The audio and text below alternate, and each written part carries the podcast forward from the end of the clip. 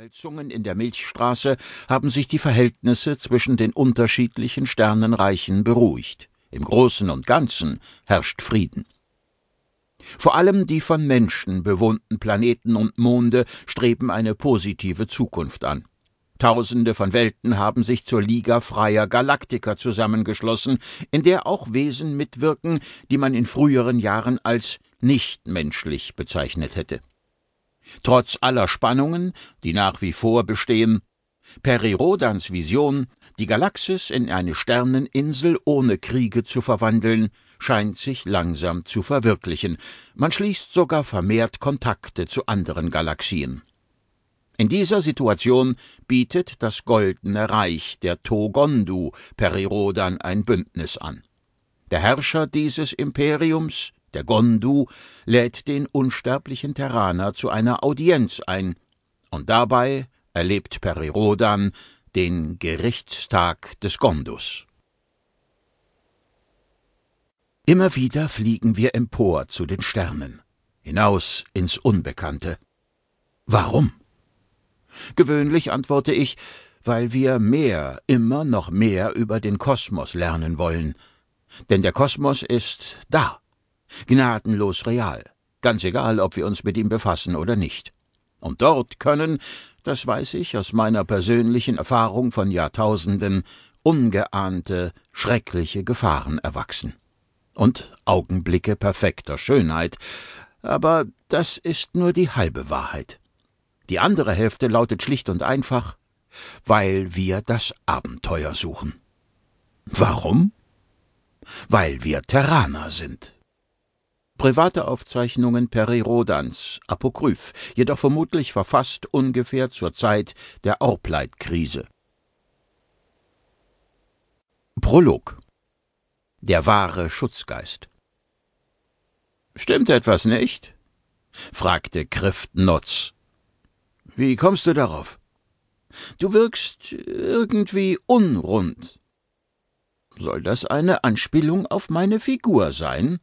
Sagte Brionileg mit bewusst tiefer Stimme. Hey, ich gehe zwar wieder öfter ins Fitnessstudio, aber ich habe sicher nichts von meinen Rundungen eingebüßt.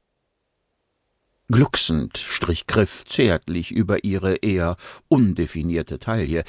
Ich liebe deinen Hüftspeck und würde ihn tatsächlich vermissen, aber darum geht es mir nicht.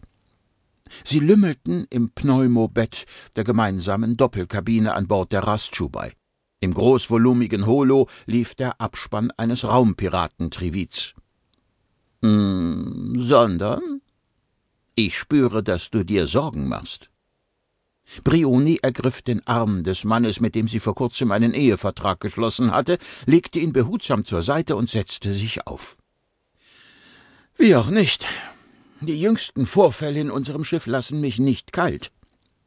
Schon klar, ich bin ebenfalls beunruhigt, zumal Kollegen betroffen waren und sind. Eben. Wir wollten die Freischicht genießen. Haben wir und äh, werden wir.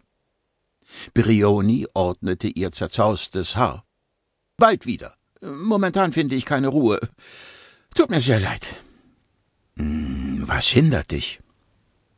Sie wusste, dass er die Antwort bereits kannte. Griff half ihr dennoch, ihre Gedanken zu konkretisieren und auszusprechen.